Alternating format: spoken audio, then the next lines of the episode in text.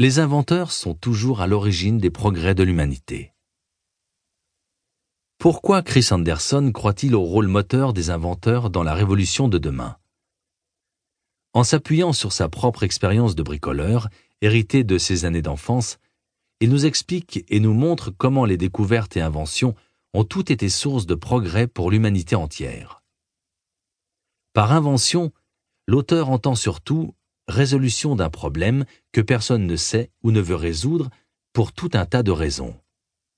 Ou tout simplement pour vouloir se faire plaisir.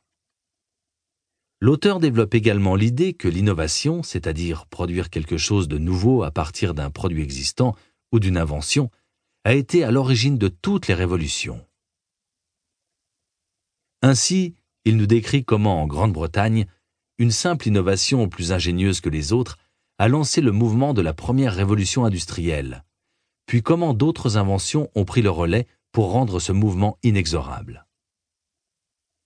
Plus près de nous au XXe siècle, il prend des exemples dans les industries automobiles, aéronautiques, spatiales, électroniques, informatiques, pour nous montrer que l'innovation a toujours été le moteur du progrès, même s'il ne nie pas l'existence de phases critiques.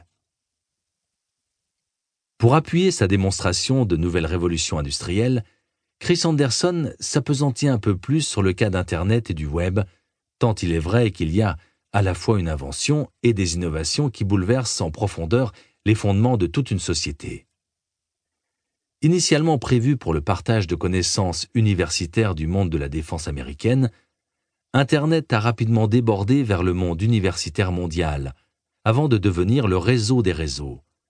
Cela aurait pu s'arrêter là.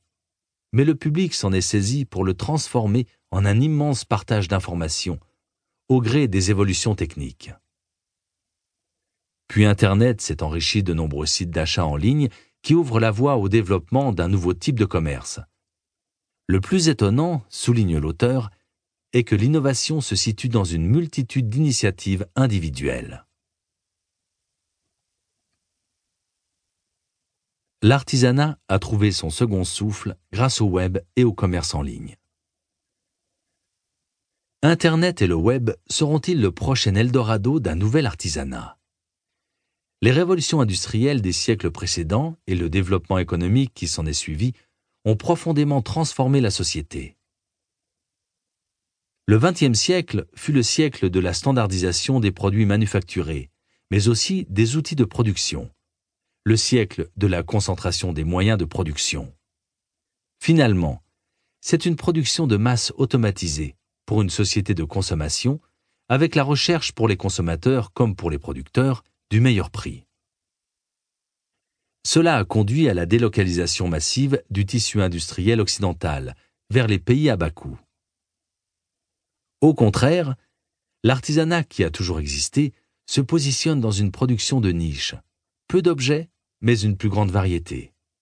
Un travail souvent manuel, un savoir-faire réel, avec un coût de production élevé et une clientèle plus restreinte, mais qui est prête à payer le prix de cette production plus confidentielle.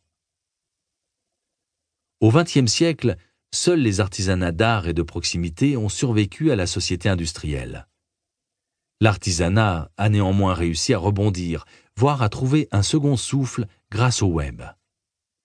En effet, celui-ci lui a offert une fantastique et immense vitrine sur le monde. Ainsi, l'artisan a étendu à la planète sa zone de chalandise. Il peut maintenant recevoir une commande des antipodes. La sécurisation des processus d'achat en ligne a depuis largement contribué à l'essor de ce nouveau type de relations commerciales. Mais comme le souligne l'auteur, on est encore loin d'une révolution industrielle, tout juste dans une révolution commerciale. Des plateformes de type eBay ou Amazon ont déjà permis de démultiplier la diversité de ce qui était disponible à l'achat pour des clients. Mais on restait dans la commercialisation de produits déjà existants et non dans un processus de type industriel. Conception, prototypage, fabrication et vente. L'auteur nous montre alors le chaînon manquant, le même que celui qui avait initié les révolutions industrielles précédentes la révolution de l'invention. L'innovation devient libre et se met à la disposition